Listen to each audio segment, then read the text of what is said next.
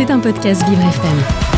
Et ce matin, je suis particulièrement ravi puisque nous avons avoir, avoir le droit à un vrai cours d'histoire, un cours d'histoire sur le rock, le rock français. Car oui, beaucoup de mauvaises langues critiquent le rock français, comme quoi il est bien moins bon que le rock anglais ou américain. C'est totalement faux. La preuve avec cette véritable encyclopédie Rock France, 60 ans de guitare et d'électricité avec euh, trois auteurs hein, à la plume. On retrouve notamment euh, Alexis euh, Bernier, auteur de plusieurs ouvrages sur la musique, ou encore Patrice Bardot. Et le troisième, il est avec moi ce matin dans mon monde. Il s'agit du directeur musical des antennes de Radio France. Il est également journaliste spécialisé, bien sûr, dans la chanson française. Il est accompagné sur scène les plus grands, hein, tels que des groupes à succès dans les années 80 comme Taxi Girl ou encore Niagara. C'est Didier Varro qui me fait l'honneur d'être avec moi dans mon monde. Bonjour Didier. Bonjour Léo. Merci d'être avec moi dans mon monde. C'est ravi, ravi. C'est toujours un, plaisir d'accueillir un, confrère de, ce chouette univers qui est la, à la radio. dans vos beaux studios et puis cette radio que j'écoute de temps en temps, que j'écoutais beaucoup l'année dernière avec Fabrice Petit-Huguenin. Notamment, c'est vrai. Et donc voilà, je, je, connais, mais je n'étais jamais venu physiquement dans vos studios. Eh bien, on vous souhaite euh, la bienvenue en particulier euh, dans mon monde avec euh, cette histoire rock and roll 60 ans de rock euh, français. On est vraiment passé par toutes les émotions, euh, tous les étages euh, dans ce livre, cette véritable encyclopédie. Vous y parlez des groupes, mais également des villes, des salles de concert, du public, puisque ce rock-là, il se résume pas simplement à des notes de musique. Didier. Oui, c'est vrai, c'est une histoire à la fois complexe, vous l'avez très bien dit dans votre préambule, le rock français est un peu critiqué, mais ça, ça vient d'une phrase que John Lennon aurait pu dire au milieu des années 60 qui consisterait à penser que le rock français c'est comme le vin anglais. Or, on n'a jamais hmm. vérifié l'authenticité de cette phrase euh, par John Lennon, mais en tout cas, cette phrase, elle a marqué des générations successives d'artistes qui ont voulu, euh, à leur manière, euh, adapter la culture française au rock, qui est effectivement de base une culture anglo-américaine. Hmm. Donc, c'est à la fois une espèce de quête permanente de légitimité, et puis en même temps, c'est une musique qui a tellement de racines différentes que c'est très compliqué euh, d'expliquer le rock français en quelques lignes. Et nous avons beaucoup de groupes qui ont réussi à, s'expatrier à l'étranger. Hein. Je pense à Téléphone, notamment aux États-Unis, ou encore en Indochine, en, Suède ou au Pérou. Oui, tout à fait. Et puis aujourd'hui, des groupes comme La Femme ou Feu Chatterton euh, ou Liminianas sont des groupes d'aujourd'hui qui. Euh, grâce aussi aux plateformes de streaming et au fait qu'aujourd'hui, il y a moins de territoires musicaux euh, identifiés, on peut écouter la musique de la femme. Il n'y a plus de frontières. Oui, il y a moins de frontières. en tout cas, dans le streaming. ça, ça, a commencé comment le rock euh, en France, Didier? Alors, c'est une très bonne question puisque finalement on, on, fête les 60 ans du rock français. On pourrait dire pourquoi pas les 65 ans, puisque euh, dès la fin des années 50, euh, il y a quand même des pionniers avec euh, Henri Salvador, avec Boris Vian, qui d'ailleurs se moque un petit peu de ce rock américain pour lequel hmm. ils n'ont pas beaucoup d'estime, mais ils hmm. vont essayer de le, comment dire, de le caricaturer, de, lui donner un petit côté fantaisiste pour, pour, pour, pour le mettre en bouche. Mais il y a un événement fondamental, 1963, donc 60 ans, juin 1963, la radio Europe numéro 1 a une émission emblématique, Salut les copains, et un journal tout aussi emblématique qui en 1963 tira un million d'exemplaires. C'est le journal de la jeunesse française émergente, des yéyés et de ces rockers euh, euh, qui, arrivent, qui fête ses un an. Et Daniel Philippaki, l'initiateur de cette émission et de ce journal, dit on va fêter sa place de la nation, on va faire un concert avec euh, les chats sauvages, avec Johnny, avec Sylvie, il y aura du monde. Allez, on espère 5000 personnes. Et en fait, il y a plus de 150 000 personnes, a priori, puisqu'à l'époque, les comptages de la préfecture n'étaient pas aussi précis qu'aujourd'hui, qui se sont retrouvés au même endroit, à la même heure, pour fêter la même musique et leurs mêmes idoles. Et ça, ça n'a jamais existé avant, ni aux États-Unis, ni en Angleterre, ni dans un quelconque pays d'Europe. Première mondiale. ouais, c'est une première mondiale. Tout d'un coup, un événement qui réunit dans un même lieu, dans un même espace-temps, une jeunesse, une génération sur une musique qui était le rock and roll. Et puis on a des, des festivals également maintenant. Qui vont venir plus tard, hein, fin des années 60 évidemment aux États-Unis, avec l'emblématique festival Woodstock, mais pas que. Et puis en France, il y aura des tentatives de festivals mhm. au début des années 70. Mais enfin, vraiment, la festivalisation de la culture, comme on dit, c'est fin des années 70, début des années 80, euh, sous le, premier mandat du président Mitterrand. Vous trouvez qu'on se démarque d'ailleurs en France euh, des festivals euh, anglo-saxons américains? D'une certaine manière, oui, et je dirais que malheureusement, on, a de plus en plus tendance à, vouloir leur ressembler. C'est-à-dire qu'un festival aujourd'hui de rock, c'est à mhm. la fois euh, la célébration d'une musique et des groupes euh, qui tournent euh, à l'instant T, mais c'est aussi un, moment de, vivre ensemble où on vient faire la fête, se déguiser, profiter d'attractions qui n'ont pas forcément à voir avec le rock and roll. Alors, dans le meilleur des cas, ça donne le Hellfest, qui est un festival où toutes les cultures liées à la musique métal s'expriment, donc du maquillage au déguisement en passant par, euh, par euh, euh, le, tatouage ou tout ce qui est très proche de cette Et le métal qui peut être très décrié dans, dans, les médias, et puis là on se rend compte que c'est quelque chose d'ultra bah, populaire. Oui, puis c'est un le, Hellfest, aujourd'hui c'est le plus gros festival français avec les vieilles charrues, donc c'est considérable. Et en même temps, il y a aussi des festivals qui aujourd'hui sont un peu euh, la fête à neuneux. On a l'impression d'être plus à la foire du trône mmh. que euh, un festival de rock and roll.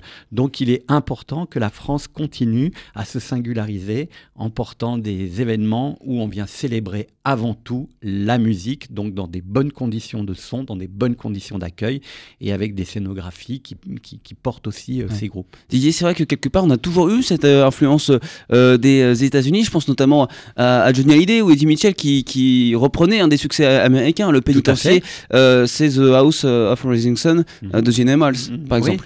Et puis déjà, vous citez Eddie Mitchell. Oui.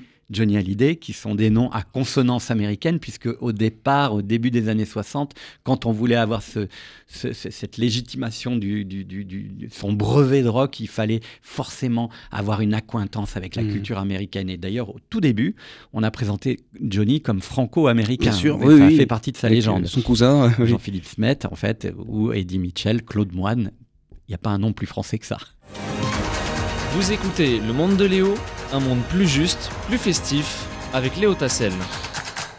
Moi, ce que j'adore dans mon monde, c'est me retrouver euh, en face de passionnés de la chanson française qui ont vécu des moments d'histoire euh, incroyables et qui font euh, encore vivre la musique aujourd'hui. C'est le cas de Didier Varro, un directeur musical des antennes de nos confrères de, Radio France, hein, et puis qui a notamment collaboré avec Taxi, Girl et Niagara, qu'on vient d'écouter à l'occasion de cette sortie du livre Rock France 60 ans de guitare et d'électricité. Niagara, c'est vrai que c'était un, phénomène qui ne se dénature pas aujourd'hui quand, quand, on les écoute. Hein. Ouais, c'est vrai qu'aujourd'hui, ils sont presque plus à la mode qu'ils ne l'étaient dans les années 80. Vous trouvez si, ça a été un groupe énorme. Bah, on, le constate euh, par le nombre d'artistes d'aujourd'hui qui aiment reprendre à la fin de leur concert une chanson de Niagara. C'est souvent euh, euh, Quand les champs brûlent ou J'ai vu. Celle-ci aussi. Donc voilà, c'est un groupe que les, que les jeunes artistes adorent. Mais c'est marrant que vous ayez choisi ce titre parce, et ce groupe-là parce qu'il a fait partie des, sujets de débat entre nous, les trois auteurs, donc Alexis Bernier, Patrice Bardot et moi parce que effectivement, on, est à la frontière entre le rock et la pop. Donc la new wave, et, on pas loin. oui, la new wave. En plus, le Niagara au départ a démarré par des, des, des titres presque néo-yéyé, hein, les premiers, L'amour à la plage, Chicky Boom, et puis c'est radicalisé dans le son et dans le propos au fur et à mesure euh, de la décennie 80 et 90. C'est un titre qui est assez mélancolique, hein, celui qu'on vient d'écouter. Et donc exactement. Et donc euh, du coup, euh, pour certains, Niagara, ça reste que l'amour à la plage et Chicky Boom. Donc c'est pas du rock. Et puis voilà, alors on a débattu, c'était assez collectif. Et, on a eu le même sujet d'ailleurs sur Indochine. Euh. C'est la question que j'allais vous poser, puisque là, on, a retiré la batterie, pas de batterie. La, boîte à rythme a remplacé les, batteries au niveau des percussions. Ça, c'était un, grand sujet à, l'époque, dans les années 80. Indochine, c'est du rock, c'en est pas Oui, pas, essentiellement effectivement par le son, mais aussi effectivement essentiellement par ce code essentiel dans le rock qui est la rythmique, basse batterie, et tout d'un coup d'avoir des, des, des, batteurs qui n'en sont pas, ça, ça, ça, ça, a provoqué des débats, mais vous savez, c'est les mêmes débats que dans la musique électronique, quand au début euh, on voyait euh, David Guetta ou d'autres qui ont mhm. été caricaturés en disant ils font pas de la musique, ils appuient sur un bouton mhm. d'un Macintosh. Et, mais il y a tout un travail de composition avant. Exactement, donc il y a toujours eu ça avec euh, la musique aussi. Oui, puis Indochine qui était opposé par les médias à l'époque à téléphone où là pour le coup on avait une batterie. Voilà. Et puis c'était aussi deux générations parce que téléphone était un peu pionnier en la matière, fin des années 70. Euh, Indochine arrive au début des années 80. Les codes sont pas tout à fait les mêmes. Mhm. Le style vestimentaire, l'inspiration dans les textes très inspiré par la BD, euh, par les questions de genre, par euh, toutes les problématiques autour de la différence, ce qui n'était pas le cas de Téléphone, qui était dans un discours non pas plus revendicatif, mais plus, plus, subversif, oui, plus subversif, un peu plus euh, colérique. Oui. Et il y a notamment, je, repensais à Indochine, ça a démarré avec le, le Rose Bonbon. Il y a des, des salles comme ça euh, qui ont fait des étincelles pour beaucoup de groupes. Euh, le Rose Bonbon pour Indochine, le Bus Palladium euh, qui n'existe plus d'ailleurs mmh. aujourd'hui. Qui, mmh. qui comme le Rose Bonbon d'ailleurs. Non, le Rose Bonbon qui, qui n'existe plus depuis très longtemps. Ah le, le, Bus Palladium, la, la fermeture est, est, est plus récente. ça, il y a des salles mythiques Oui, c'est très important ce que vous dites là, parce que le rock euh, est né d'abord sur un territoire qui est la scène. Euh, les maisons de disques signaient pas des groupes de rock parce qu'ils se disaient ça passera pas à la radio, donc on va pas commencer à investir euh, de l'argent pour produire des, des disques qui ne seront pas diffusés à la radio. Je parle là évidemment des années 60 et 70. Donc effectivement, quand on voulait faire entendre sa différence ses guitares et son électricité, il fallait d'abord aller dans un studio de répétition. Il n'y en avait pas beaucoup dans les années 60 et 70. C'était compliqué. Il fallait aller dans un garage euh, des parents ou des grands-parents de longue de la ou d'un copain. Et puis, euh, il fallait, euh, pour se faire connaître, assez vite prendre d'assaut les scènes, les bars, les, les, endroits qui pouvaient accueillir euh, ces groupes. Il y en a qui se faisaient jeter d'ailleurs euh, de façon très, très forte. Et puis euh, le rock, ça se jouait aussi dans la relation entre le public et, et, le groupe. Eddie Mitchell le raconte mhm. hein, dans, dans, dans, le livre. Il dit à un moment que dans les premières années de, de, de, de, leur existence, les concerts ne se terminait pas. Souvent, au bout du troisième titre, soit les chaises étaient cassées, soit les bandes adverses de deux, de, de, de, deux banlieues s'affrontaient, soit ils, recevaient des boulons sur scène. des boulons Ouais, ouais. Parce que c'était. Voilà, c'était pas la même sécurité non plus à l'époque. Bon, c'était ça, c'était aussi. Euh, oui. C'était très extrême comme relation. Euh, oui, mais c'était marqué aussi euh, un besoin de rébellion. Mhm. C'est une, c'est une musique quand même née dans, le, dans, dans, la contre-culture. Hein. C'était euh, davantage le public qui faisait le show que le groupe. Ouais, les deux. Que l'artiste. Voilà, les deux, voilà c'est vrai. C'est quelque chose qui, qui, a évolué, qui s'est pas perdu, mais qui a évolué aujourd'hui. Oui, qui perdu aujourd'hui. On peut le dire, ouais. Alors, le rap, à un moment, a un peu euh, remplacé dans cette relation assez, mhm. assez extrême entre le public et, l'artiste. Mais euh, aujourd'hui, oui, les choses sont, sont plus du tout les mêmes j'ai l'impression qu'il y a eu un vrai tournant euh, pour le rock français au moment des années 90. On a le rap qui est arrivé, la musique électro. Comment le, rock a, survécu à, à cette période, Didier? Bah, C'est tout à fait juste. Vous avez employé le bon verbe, survivre. C'est-à-dire que dans les années 90, il y a la techno, l'électro qui arrive, le rap qui progressivement va devenir la musique majoritaire de la jeunesse française ou des jeunesses françaises. Et, du coup, effectivement, le rock a un, peu plus souffert, mhm. s'est retrouvé dans le maquis, dans l'underground, et, a, finalement retrouvé son vrai statut de, d'expression de, de, contre-culture. Oui, et c'est allé très vite. On est passé euh, des, de l'adulation à vraiment aux moqueries. Hein. Oui, et puis aussi à une autre façon de peut-être exprimer euh, le rock. Euh, Étienne Dao l'explique très bien aussi euh, dans le livre. Le rock, c'est à la fois effectivement un son, une musique qui a des racines très identifiées euh, anglo-américaines, adaptées en français, mais c'est aussi comme le disait Michel Berger, c'est une attitude, c'est une façon de mener sa carrière, c'est une façon de parler aux gens, c'est une façon aussi de se looker et, de, d'exprimer des thèmes qui ne sont pas ceux de la chanson française ou ceux du rap. Et puis, euh, début des années 90, effectivement, il y a des chanteurs qui font finalement l'hybridation entre mhm. la culture de la chanson française et cette culture rock, Dominica, Miosec, qui arrive. Et puis quand même, il y a ces groupes comme Noir Désir qui continuent à dominer euh, la scène française de façon très forte.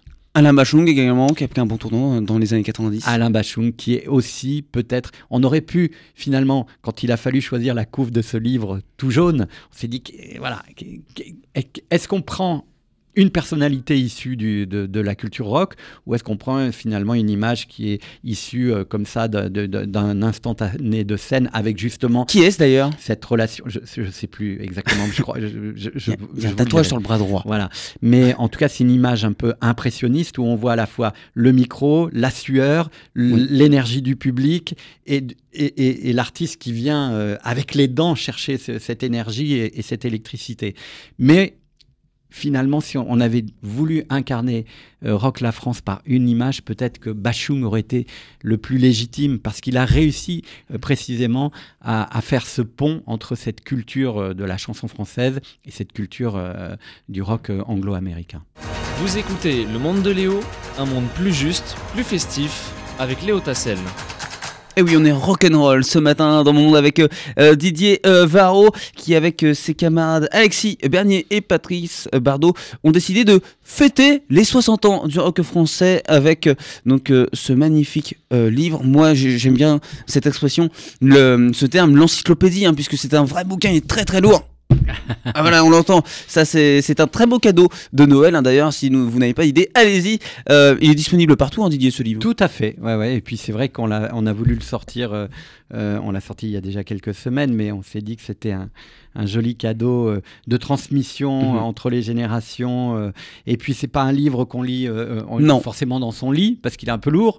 on n'est pas obligé de lire de la première page à la dernière page. On peut picorer, on peut regarder aussi des images, des instantanés. On voulait un peu traduire à la fois dans ce livre des émotions qui sont des émotions visuelles, sonores, et même aller un presque un petit parfum de ces odeurs de salle de concert où ça sentait encore la clope, euh, la sueur dans les années 60 et 70, et de restituer aussi un peu une ambiance générale autour de cette musique. Il y a beaucoup de, photos et de, concerts bien sûr, mais également ces, ces, billets, ces, ces places de, concert, il y a plein de petits souvenirs à l'intérieur. Oui, c'est des goodies, c'est des, des, instants collector. Euh, souvent on garde son billet de concert, alors moins maintenant parce que tout est numérisé, mais à l'époque, euh, la, la, collection des, des billets de concert, c'était comme les posters et comme les, évidemment comme les pochettes de disques. C'était vraiment des, petites madeleines comme ça qui permettaient de se raccrocher à un souvenir, à un moment fort. Le rock qui, comme le monde, a toujours su euh, évoluer. Et en 2000, il a explosé avec des groupes comme euh, Kyo ou, Superbus on a eu un vrai vent de, fraîcheur, notamment avec l'album Le Chemin. Oui, euh, Kyo, c'est un bon exemple, qui revient d'ailleurs aujourd'hui. Qui fête euh, les 20 ans de cet album. Qui fête les 20 ans et qui le fait, les fête ces 20 ans avec un succès incroyable, puisqu'ils refont une tournée des Zéniths. Donc c'est ils ont fait les Zéniths de Paris de décembre et j'aurai la chance d'être à celui du, mois de mars. Ah. Et puis vous avez passé euh, les bébés brunes aussi, qui ont été un moment de sursaut, euh, essentiellement parisien d'ailleurs, avec un groupe aussi comme les Plasticines ou d'autres groupes qui ont redonné un peu cette cette légitimité mhm. à cette musique qui était très écrasée, comme vous l'avez si bien dit, par le rap. Et avec un groupe comme les Brunes, j'ai l'impression qu'on retrouve un petit peu euh, une image d'un groupe de rock dans les années 80, aussi bien adulé par euh, public féminin que, que, masculin, euh, avec ses, ses, blousons en cuir, ses lunettes noires. Il y avait un côté très, très vintage également de leur part. Ouais, ouais, ce côté très looké. alors c'est vrai, années 80, mais avec aussi une grande inspiration dans les années 60, avec les pionniers des années 60 qui vont de Johnny à Paul Naref en passant par Mitchell ou Nino Ferrer. Et c'était une version acoustique euh, de Bébé Brune que, je ne connaissais pas. Oui. Des on aime bien vous faire des petites surprises sur Vivre FM, oui, parce que on est la radio de toutes les différences, donc on aime bien euh, proposer la, musique de façon différente euh, également. Ça, ce sont des moments magiques également dans, dans les concerts, dans des moments d'interview à la radio où des groupes nous proposent des versions très différentes de ce qu'on peut écouter sur l'album. Oui, bah, c'est le, le, le sel de la vie, la différence, non? C'est vrai. Et le rock est une, un mode d'expression justement qui s'est structuré sur la différence aussi, ou sur les différences, et sur l'acceptation de celle-ci. Aujourd'hui, euh, dans, la musique, on, entend beaucoup euh, d'artistes euh, utiliser des, samples, faire des remixes. Comment vous voyez le, rock dans 10 ans, Didier? C'est très difficile. Vous savez, il y a quelques années, j'avais prédit de façon un peu prétentieuse finalement que on allait revenir à, une génération de, jeunes, de jeunes énervés avec des guitares franchissant le mur du son à chaque morceau. Ça n'est pas arrivé, mais je pense qu'on est plutôt dans les dix prochaines années, comme on l'est déjà maintenant, dans une, une, une fusion des genres, c'est-à-dire une rencontre entre des gens qui ont une culture rock et puis qui peuvent faire du rap. Euh, c'est assez quand même euh, étonnant de voir, par exemple, le dernier concert de L'Homme Pâle à, à, à, la Cor Arena. C'était un concert de rock. C'est vrai que c'était très étonnant. Mmh. Donc, vous euh, voyez, cette, cette, ce, ce, mouvement de fusion ou d'hybridation, il, il, se passe aujourd'hui aussi entre ces deux musiques, le rock et, et le rap, et, et c'est bien. Et il y a déjà, déjà, eu des exemples aux États-Unis ou en oui. Angleterre d'hybridation de, de, comme ça. En 2004, avec Calo et, et Passy, face à la mer c'est vrai, aussi. J'avais oublié.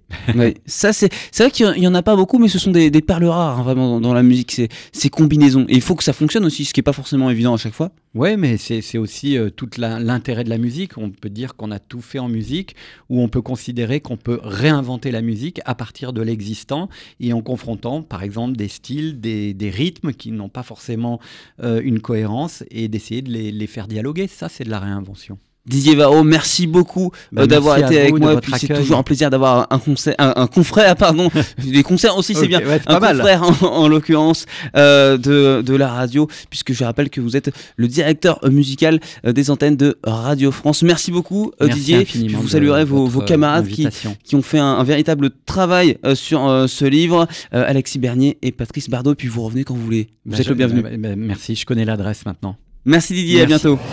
C'était un podcast Vivre FM. Si vous avez apprécié ce programme, n'hésitez pas à vous abonner.